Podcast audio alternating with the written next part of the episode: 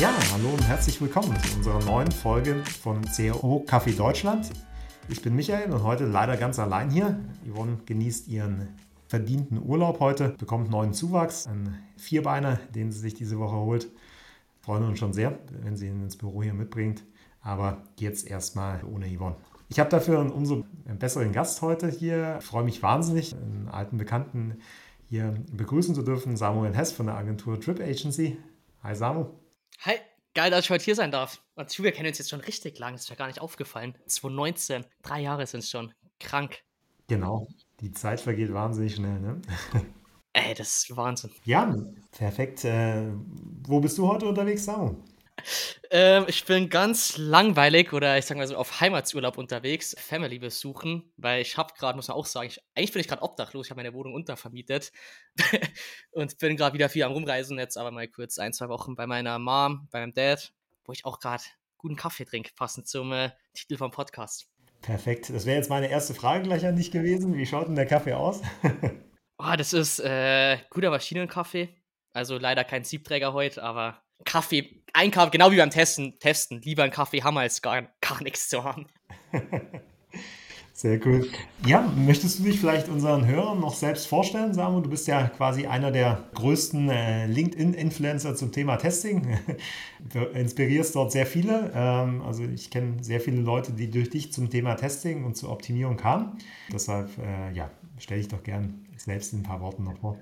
Krass. Also schmeichel mich das Wort Influencer. Würde ich mich jetzt nicht bezeichnen. Ich sage immer, ich poste gern darüber oder wir posten viel darüber, was wir den ganzen Tag lang machen. Genau, ich bin Samuel Hess, einer der Gründer von NetWeb Agency. Ähm, wir sind zwei Gründer. Fabi ist nach außen nicht immer ganz so präsent wie ich. Und die Rolle, die ich bei uns im Unternehmen habe, ich bin ja vor kurzem auch aus der Geschäftsführung in der Tat zurückgegangen, um mich voll darauf zu konzentrieren können, äh, über Testing zu reden und auch wieder ein Projekt, ein, zwei Projekte selber zu machen. Und das Ganze bei unserer Position, die ich jetzt offiziell habe, äh, zum Beispiel überlegen, ob ich auf den Namen auswendig komme, Chief Experimentation Evangelist, also einfach wie sagen Sie mal so, Testing geil zu machen, modern zu machen, weil Name Drip kommt ja aus dem Amerikanischen auch, äh, das, was fashionable ist, also gut ausschauend ist, was Kleidung angeht. Und gleich probieren mit Drip zu machen, dass wir eben datengetriebenes Arbeiten und AB-Testing vor allem im Dachraum pushen. Und sind, ah, da muss man auch sagen, ziemlich krass gewachsen jetzt in den letzten Jahren. Also ich glaube jetzt vor, vor zwei Jahren waren wir noch, oder vor drei Jahren, wo wir sie kennengelernt haben, waren wir zu zweit, da waren es Fabi und ich. Zwischenzeitlich sind es auch ein Team aus 15 Leuten und Tendenz steigend. Sehr cool, doch, freut mich sehr, dass es bei euch so gut läuft.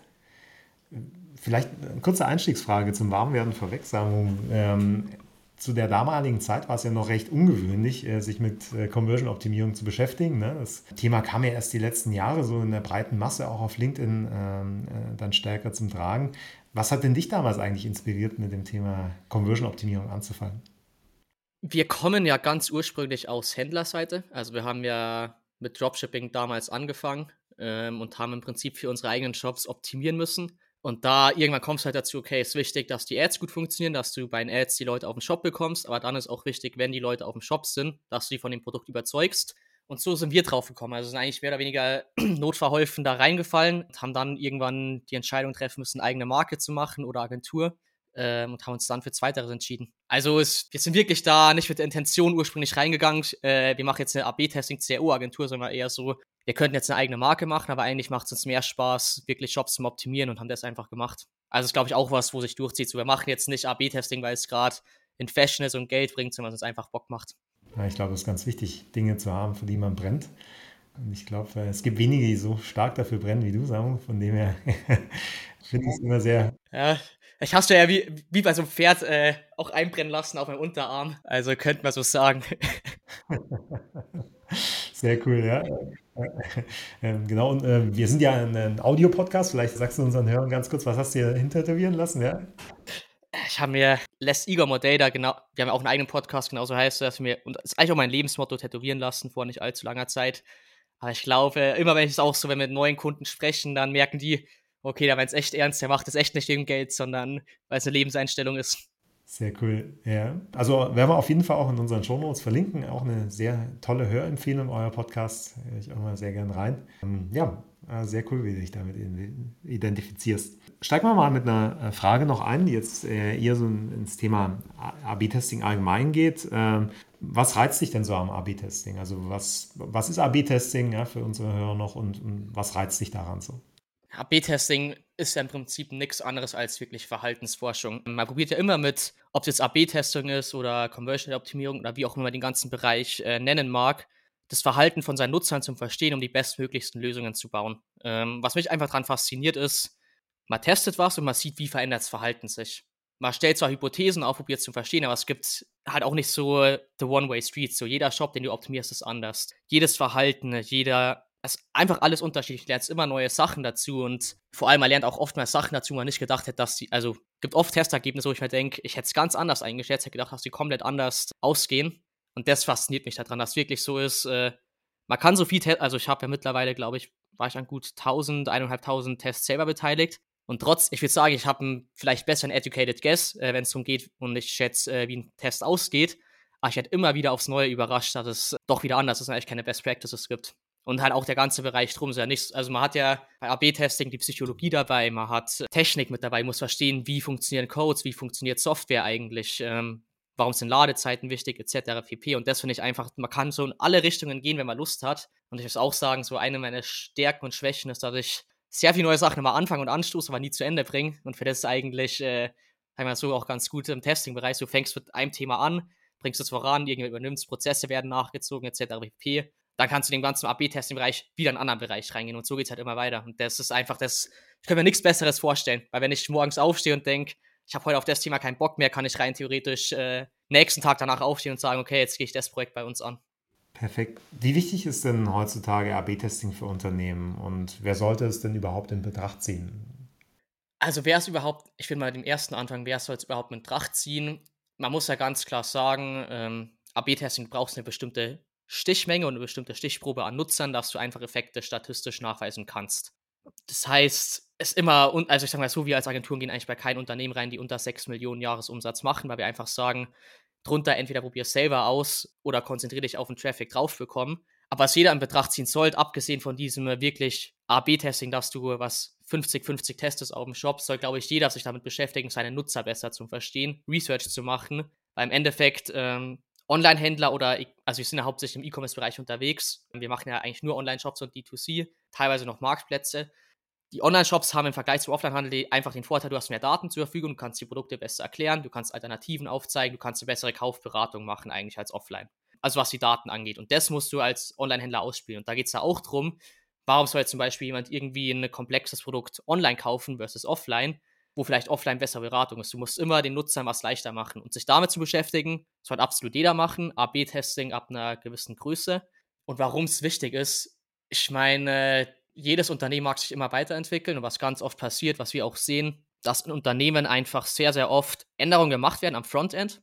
Also gehen wir davon aus, du hast einen Shop, du veränderst irgendwas an der Kategorieseite, Beispiel machst irgendwie teure Produkte auf einmal nach oben oder nach unten oder änderst irgendwie das Layout von der Kategorieseite.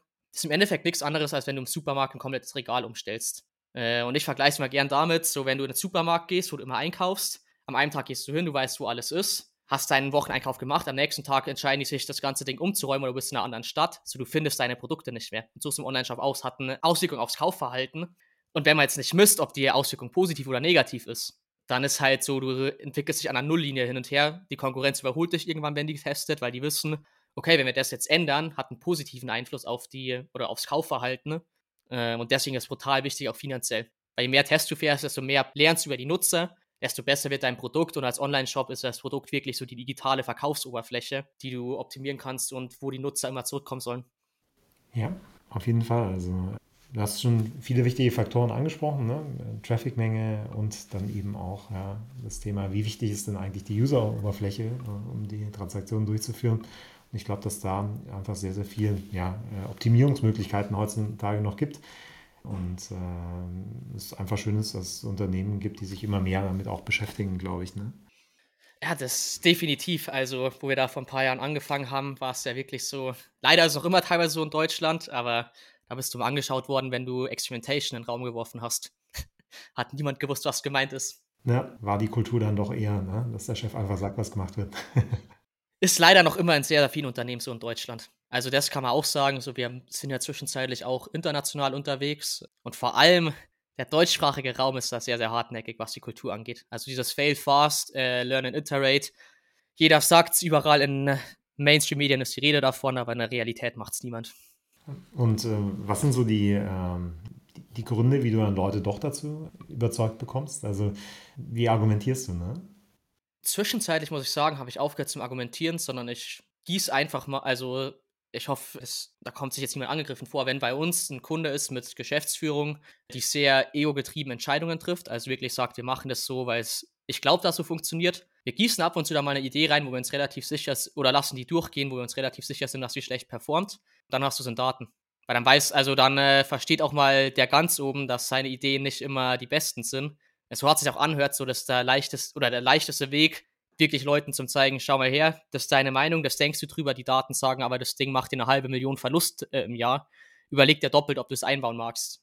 Und also muss natürlich auch eine gute Zwischenmensch, das war jetzt sehr hart und trocken gesagt, aber das ist nüchtern betrachtet, wie wir es probieren zu machen. Zwischenmenschlich ist da natürlich sehr viel Change Management im Spiel und einfach den Leuten zuhören, die Fragen beantworten, die sie haben, probieren es zu erklären, proaktiv werden, aber dann auch wirklich mal hart auf die Schnauze fallen lassen, weil wenn man nicht aus den Fehlern von anderen Leuten lernen mag und nicht vertraut, muss man es teilweise selber machen. Absolut, ne? Und ich glaube, dass Daten da wirklich die beste Antwort darauf auch liefern. Da gehe ich absolut konform mit dir. Ist halt die Frage immer, ne, ob die äh, Leute tatsächlich diese Daten da noch haben und erfassen, um es zu sehen. Ne? Ja, das muss ich auch sagen. Also, größte Schwierigkeit, die wir haben, dass du wirklich saubere Daten bekommst. Weil, wenn du jetzt Accounts hast, die nicht auf GA360 laufen, ihre eigene Dateninfrastruktur haben und wirklich alles selber ownen, sondern die haben irgendwie gesampelte Daten von äh, Google Analytics, hast du ja bei großen Accounts schon relativ schnell. Das ist immer das Problem, saubere Daten zu bekommen. Das stimmt. Kommen wir mal zu einem anderen Punkt. Du sprichst ja auch ganz offen über Fails die du manchmal auch in deinen Tests hast. Was sind denn für dich so deine Top 3 Fails, äh, die man beim Testen machen kann, grundsätzlich? Ja? Oh, äh, ich glaube, mein allererster Top 1 Fail, der mir je passiert ist, das war ganz am Anfang, wo wir als Nox zum Testen angefangen haben. Ich habe einen Test mal selber noch programmiert. Ähm, äh, habe aus Versehen dann äh, irgendeine Klasse nicht beachtet und auf einmal gab es im Warenkorb keinen zur Kasse-Button mehr. Und vier Stunden lang äh, es war am Samstag, ist, nicht aufge ist mir nicht, also ist mir dann nachher erst aufgefallen, vier Stunden keine Transaktionen durchgegangen. Also das war ein Top-1-Fail, der mir je passiert ist. Ähm, daraus lernt man, stellen nie einen Test live, ohne den geQA zu haben. Ist uns leider in unserer Sto History, glaube ich, zwei, dreimal passiert, dass wir echt da richtig verkackt haben und irgendwas im QA verkackt haben und beziehungsweise kein QA gehabt haben damals und du stellst was live, wo einfach direkt keinen Umsatz mehr macht. 100 Pro, Top-1-Fail, jetzt mich überlegen. Äh, mein zweiter Fail, also klar, es gibt oft mal so testspezifische Fails, wo man sich im Nachhinein denkt, okay, es war jetzt vielleicht nicht die smarteste Idee, aber daraus lernt man auch. Zum Beispiel Hypothesen waren unklar. Aber was ich viel schlimmer finde, es gibt ein paar Tests, da habe ich mich früher aufgeregt, weil ich die, also, die keinen Sinn gemacht haben, aber zum Beispiel nicht richtig dokumentiert. So, wir hatten, wo wir auch angefangen haben, das, man entwickelt sich ja immer weiter und man hat immer größere, bessere Strukturen. So zwischenzeitlich haben wir da wirklich ein geisteskrankes Level aufgebaut, viel durchautomatisiert, wo alles abgelegt ist, jeder Test, jedes Projekt, die ganzen äh, Natürlich, wir haben auch so eine Meta-Test-Analyse bei uns zwischenzeitlich, aber das auch fällt, sodass wir bei vielen alten Projekten ne, nicht gut dokumentiert haben. Und das glaube ich vor allem, wenn man es jetzt auch mal in-house als Unternehmen macht. Ähm, ich habe das schon mehrmals die Stories mitbekommen, dass so Head of Digital Product oder Head of E-Commerce oder je nachdem, wo eben Testing unterlegen ist, der geht weg. Der hat es in seinem Kopf, gibt keine Dokumentation und du äh, weißt eigentlich gar nicht, was hier getestet worden ist. Das ist bei uns auch passiert am Anfang so. Wir haben einige von unseren ersten Testteilern nicht richtig dokumentiert, wie, welches Statistikmodell haben wir da genommen, was waren die Vorberechnungen, etc. Äh, wie sind wir auf die Testideen gekommen. Und das im Nachhinein ist halt schmerzhaft, wenn du so verstehen magst, okay, welche Art von Tests funktioniert wirklich und dir fehlen ein paar hundert Tests, die nicht sauber abgelegt sind. Das tut weh. Das sind wirklich so die Hauptfail, also die Hauptfails, die ich gehabt habe. Ja, vielen Dank für deine Offenheit dazu auch. Ja. Gehört auch mit dazu, ne? Also ich meine, man muss, muss man ja auch ehrlich sagen, muss man ja erleben. So, wir AB-testen äh, unsere Dienstleistung, also nicht unsere Dienstleistung komplett, aber so wie wir arbeiten ja auch ständig, hinterfragen uns, hinterfragen, ist jetzt das Statistikmodell besser oder ist das besser? Wenn wir Kundenprojekte angehen, ist Research A wichtiger, Research B. So zum Schluss arbeiten wir auch als Agentur darauf hin, die höchstmögliche Winrate für Kunden zu generieren. Und da müssen wir uns natürlich auch hinterfragen, okay, äh, wo kann man testen, optimieren und genauso auch macht es zum Beispiel Sinn, einen äh, sehr, sehr ausführlichen QA-Prozess zu haben und dass nie was schief geht oder nicht. Antwort darauf ist, QA-Prozess macht sehr, sehr viel Sinn. Aber lauter so Sachen sind wir auch, durch das, dass wir gefällt sind und da richtig hart hingefallen sind, haben wir auch gelernt. Und wir können, also können ja nicht AB-Tests verkaufen und uns selber aber nicht probieren, weiterzuentwickeln. Ja, wichtiger Punkt, ne? Testkultur gilt überall, ne? Jetzt steht ja bald wieder das berüchtigte Datum äh, im E-Commerce-Bereich, die Black äh, Friday-Woche an. Wie ist deine Meinung dazu? Soll ich zum Black Friday-Test durchführen oder nicht? Wie habt, äh, handhabt ihr es momentan? Wir haben es heute in der Tat äh, bei uns auch im Team gehabt. Also grundsätzlich werden wir die Tests, die wir gerade zum Beispiel am Laufen haben, die meisten durchlaufen lassen, es sei denn, es hat was mit Preiswahrnehmung zu tun. Ich glaube, jeder weiß an einem Black Friday, das, wo im Mittelpunkt steht, ist wirklich so dieser Preisersparnis, dieser Preisnachlass. Und wenn man das Ganze auch psychologisch betrachtet, so dieser Preisnachlass ist halt ein brutaler Trigger, der, wenn die Motivation halt nach oben schießt. Deshalb, es macht auf jeden Fall Sinn, am Black Friday zum Testen oder es herzunehmen, mit Testen anzufangen.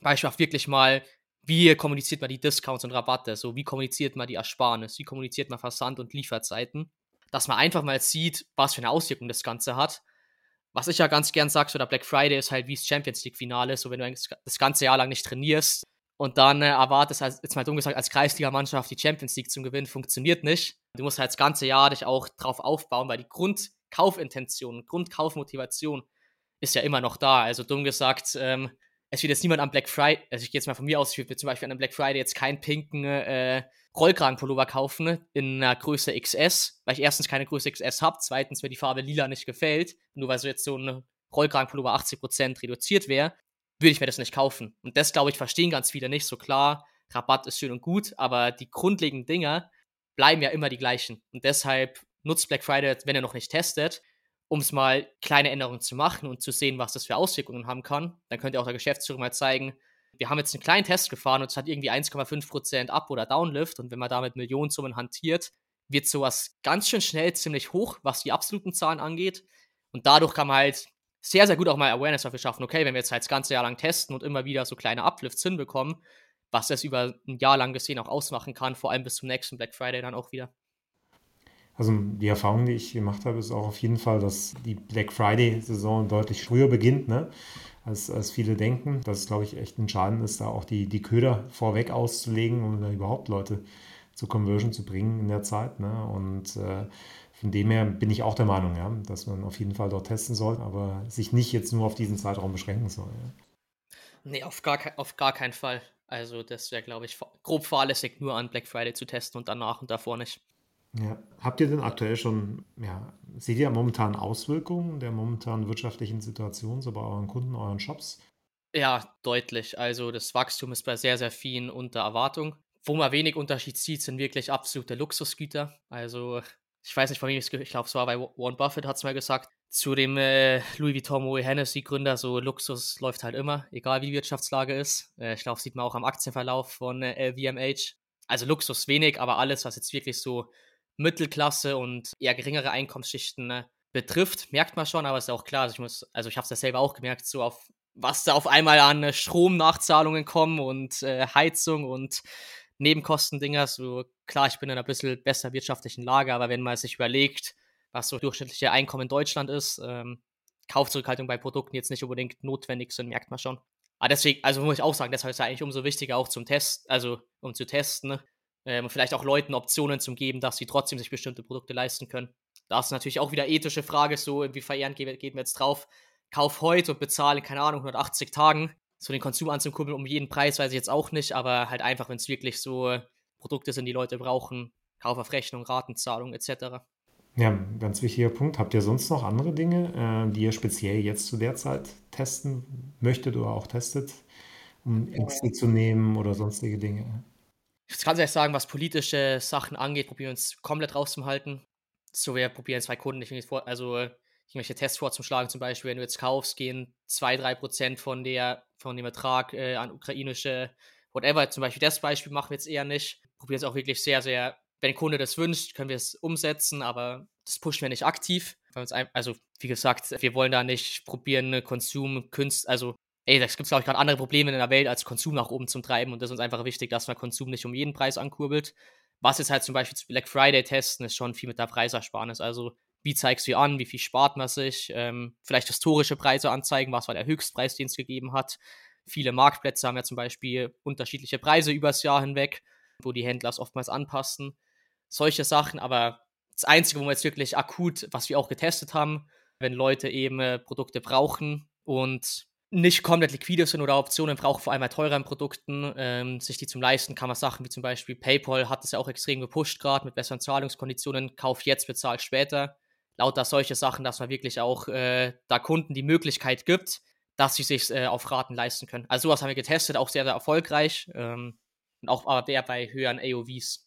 Hm, ganz wichtig für das Testing ist ja auch, dass man seine Zielgruppe kennt.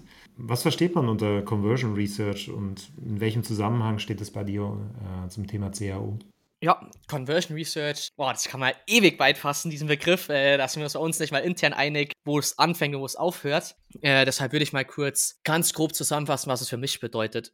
Conversion Research für mich ist ein Research, der einem dabei hilft zu verstehen, an welchen Punkten der Customer Journey Nutzer Entscheidungen trifft und welche Entscheidungen er trifft und aus welchen Gründen er die Entscheidung trifft, beziehungsweise aus welchen Gründen er überhaupt mein Produkt kauft. Wenn ich das Ganze jetzt an einem Modell erklären würde, wie ich es sehe, dann ist im ersten Step, du hast ja eigentlich nur drei bis sechs grundlegende Motivationen, die ein Mensch ja überhaupt hat. Wenn du nach BJ Fogg gehst, die sind brutal schwer herauszufinden. So, da kannst du übergehen, wie sind die Ads geframed. Ähm, also sind zum Beispiel Sachen wie Menschen wollen immer angenommen werden in der Masse. So niemand mag, also Zugehörigkeit ist ein hoher Motivator. Dann äh, Pain äh, Relief versus ähm, Pleasure Increase. Oder auch, das, also eben dritte Motivator, den du hast, Hope versus Fear. Besseren Ausblick in die Zukunft oder eben Angst vor irgendwas. Das sind ja die sechs grundlegenden Motivatoren. Und was dann passiert, der Kunde kommt mit irgendeiner Motivation, weil er irgendwas machen mag.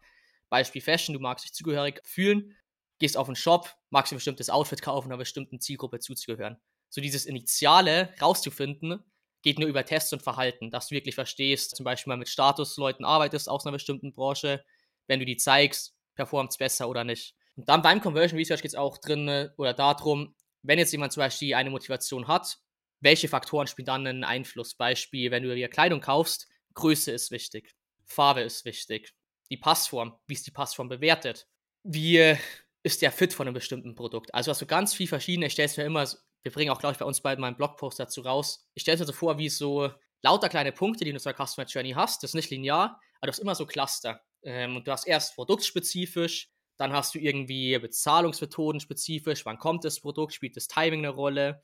Wie lange brauche ich die Bestellung abzuschließen? Und das sind eben alles so Punkte und Faktoren, die Conversion Research im Idealfall eben darstellen sollen und darlegen soll. Also es gibt ja zig Methoden, das zu machen. Aber wie du dann auch rausfindest, ob das wirklich relevant ist für die Kaufentscheidung, A-B-Test zu einem bestimmten Punkt. Wenn äh, der Test erfolgreich war, gut, dann scheint er relevant zu sein. Wenn nicht, vielleicht falscher Engel, aber wenn du das gleiche zehnmal getestet oder die gleiche Hypothese zehnmal getestet hast und merkst, okay, das funktioniert gar nicht, dann wird es zum Beispiel auch eher schädlich für die Customer Journey und die Kaufentscheidung sein. Aber so ist in meinem Kopf Conversion Research. Ja, super spannend. Also äh, man sieht die verschiedenen Blickwinkel auch, ne, die es auf das Thema Conversion-Optimierung geben kann. Ein anderer Blickwinkel ist ja auch das Thema Design Thinking. Habt ihr dort auch schon äh, einiges im Testing damit gemacht? Wie sind so deine Erfahrungen damit? Ja? Boah, da müsste ich. Was genau meinst du unter Design Thinking? Äh, welchen Approach meinst du? Meinst, wenn du da kurz erklären kannst, ähm, also, dass man quasi versucht, sich die gesamte User Experience wirklich auch in, grafischer Form darzustellen ne? und sich zu überlegen, wie schaut äh, jetzt quasi mein Produkt aus, wie kann ich es noch besser machen. Ne? Also wie, ähm, wie ich als Apple vielleicht ein, ein Mobilfunkgerät neu erfinde, ne? kann ich als Shop rangehen und meinen Bestellprozess ein Stück weit neu erfinden, ne? indem ich mir sage, was ist denn eigentlich die Intention des Nutzers, wie, wie kann ich das jetzt mit einem passenden Design so so abholen, dass er sich am, äh, er oder sie sich am wohlsten damit fühlt. Ah, also klar, UX-Sachen sind bei uns auch brutal wichtig.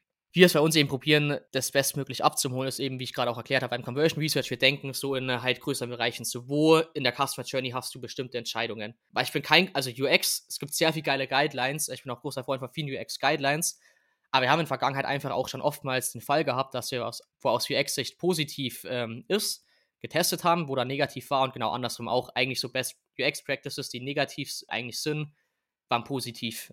Deshalb, wir haben es bei uns, also bei uns normal so, jedes Design, wo bei uns, oder ich sag mal so, jeder Test, der konzipiert wird und ins Design geht, hat eine Hypothese. Das heißt, bei uns, die Designer haben immer eine klare Vorgabe, was getestet werden soll, welche Verhaltens- oder welche Entscheidung getestet werden soll und müssen dann bestmöglich dazu natürlich aus äh, Nutzersicht die Lösung machen. Wir haben ganz oft auch, dass wir sagen, okay, das ist für Nutzer so unverständlich, dass wir es ähm, definitiv so nicht testen, sondern nochmal das Design umkonzipieren, bis wir eine Lösung haben.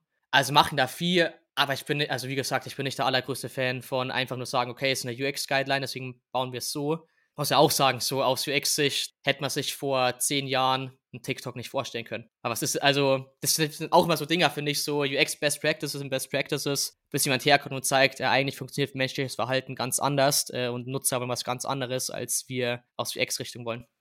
Ja, absolut. Also, wie gesagt, wenn man an das Mobilfunkthema denkt, ne, Mobiltelefon, ne, ähm, dass man da das Ganze ohne Tasten irgendwann baut, ne, hätte man sich vor einigen Jahren auch nicht vorstellen können. Und heutzutage, äh, wenn ich Tasten hinbaue, fragen die Leute, warum. Ne? Ich glaube, so ist es im Shop-Bereich auch. Ne? Am Ende des Tages geben die User im Laufe der Zeit vor, mit was sie am besten interagieren können. Ne? Nee, auf jeden Fall. Also das, ich bin großer Fan davon, einfach neue Dinge zu probieren und bestmöglich für Nutzer zu machen, aber zum Schluss nicht selber zu entscheiden, was best, am besten ist, sondern die Nutzer demokratisch mit dem Geldbeutel abstimmen lassen, was sie wirklich mehr wollen. Siehst du sonst noch aktuelle Trends, wo du sagst, das solltet ihr euch auf jeden Fall mal anschauen? Da beschäftige ich mich gerade total damit. Daten. Ich glaube, du wirst das Thema gut kennen. Universal Analytics wird eingestellt, GA4 kommt. Aber vor allem, wenn man jetzt wirklich als Job ist und größer ist und jetzt nicht jeden Tag in GA drin ist und vielleicht Sample Data hat, dass man sich mit dem Thema beschäftigt, äh, weil zum Schluss sind die Daten und die Daten, die man selber besitzt, das wichtigste Gut, wo man hat dessen Thema, wo bei uns auch gerade intern sehr, sehr groß ist, wie wir es eben schaffen, die bestmöglichste Datenqualität zu bekommen. Das würde ich so sagen, wirklich eins von wichtigsten Dingen, weil hast du keine saubere Daten, kannst du nicht sauber testen. Hm, vielleicht abschließend noch eine Frage, die mich auch extrem umtreibt. Du bist ja wahnsinnig passioniert und begeistert auch beim Thema dabei. Was, was machst du denn so zum Thema Mental Health, um ähm, über Jahre schon diesen Level mit dieser Begeisterung im Job arbeiten zu können? Ne? Was gibst du unseren Hörern da für Tipps? Erstmal vier Jahre durchballern und dann einen Burnout haben. Äh, nicht Scherz. ist leider passiert bei mir. Deshalb seit Anfang dieses Jahres, seitdem ich da mich ein bisschen überarbeitet habe oder sehr, sehr hart überarbeitet habe, ähm, schaue ich einfach, dass ich mir wirklich hart Zeitlimits setze, wie viel ich also wie viel ich am Laptop sitze und arbeite. So klar, ich bin Gründer, ich kann meinen Kopf nie ganz ausschalten. Ich bin nicht Gründer aus irgendeinem random Grund, sondern es mir einfach Spaß macht, Dinge zu bauen, aber wirklich auch einfach probieren, Privatleben aufzubauen daneben. Es ist ja, ich glaube, Johannes das ist ja auch was Geiles, der baut gerade eine App, wo du so deine acht Lebensbereiche werten kannst. Ähm, Wheel of Life heißt das Ganze, das hat er mir auch ans Herz gelegt damals. Und seitdem mache ich das auch, also wirklich so schaut Relationships, Health, äh, Financials, Career, Family, Friends, Spirituality, also wirklich so alle Lebensbereiche immer rated und einfach probiert Stück für Stück weiterzuentwickeln. So, wenn man überall eine solide 7 oder 8 ist und ein Ding haut es mal auf eine 3 oder 4 runter, so dann haut es eigentlich komplett raus. So haben wir immer seine anderen Säulen, auf die man zurückgreifen kann ist ja auch nichts anderes als im Re also ich mal in der Businesswelt mit Daten zum Optimieren, man optimiert halt seine Lebenssäulen dann. Das kann ich wirklich jedem mitgeben, einfach so rauszufinden. Hat man überhaupt mehr als eine Lebenssäule? Wenn nicht, äh, würde ich schnellstmöglich probieren, eine zweite, dritte, vierte und so weiter aufzubauen. Ich glaube, da kannst du wahrscheinlich auch mehr sagen mit deiner Lebenserfahrung, aber das halt doch äh, unterschätzt man als, wenn man jung ist und sehr, sehr energisch ist, wie das einen fertig machen kann, wenn man wirklich nur so ein Ding hundertprozentig macht. So, mein Dad sagt mir immer, um äh, gut arbeiten zu können, muss man Pausen machen. Ich habe es ein bisschen umiteriert, um gut arbeiten zu können, braucht man andere Dinge, die einem auch wieder Energie geben und einem wirklich auch entlasten, weil einfach nur auf der Couch sitzen, Netflix schauen, äh, ist vielleicht mal für ein, zwei Tage gut, aber dann ist auch nicht äh, das, wo einem wirklich die Energie gibt. Ja, absolut. Also ich kann das total nachvollziehen. Du hast ja angesprochen, ich bin ein Ticken älter, aber kenne das Problem genauso, ja bin auch jemand, der, wenn, wenn er was macht, immer sehr dafür brennt. Ne? Und äh, da ist immer die Gefahr natürlich da, irgendwann auch zu stark dafür zu brennen. Und ich glaube, den Ansatz, den du gerade beschrieben hast, der ist wirklich super, ne? weil er genau das äh, zusammenfasst, was dich ja auch auszeichnet. Ne? Dinge auch erstmal zu messen, um zu sehen, ne? liege ich da im Ungleichgewicht oder nicht, wo kann ich optimieren. Und das auf äh, dem Bereich anzuwenden, finde ich super spannend. Ja? Also ich glaube, es ist wichtig, ja? Ähm, dass man auch die Inspiration bekommt, weil man darf auch bei uns ja nicht vergessen, wir sind zwar extrem datengetrieben als Conversion-Optimierer, aber leben trotz allem wahnsinnig stark auch von, der, von dem Thema Kreativität, die ähm, nur dann entstehen kann, wenn du neue Dinge auch siehst ne, und aus dem, was du sonst jeden Tag so als Alltagstrott hast, auch mal ausbrichst. Ja, also geil, dass du gerade noch ansprichst, Kreativität. Also ich muss auch sagen, ich bin eigentlich als Person, also glaubt man wahrscheinlich gar nicht mehr so, die Slogans Less Ego, More Data und sowas, wird eigentlich auch eine wirklich sehr, sehr kreativ veranlagte Person.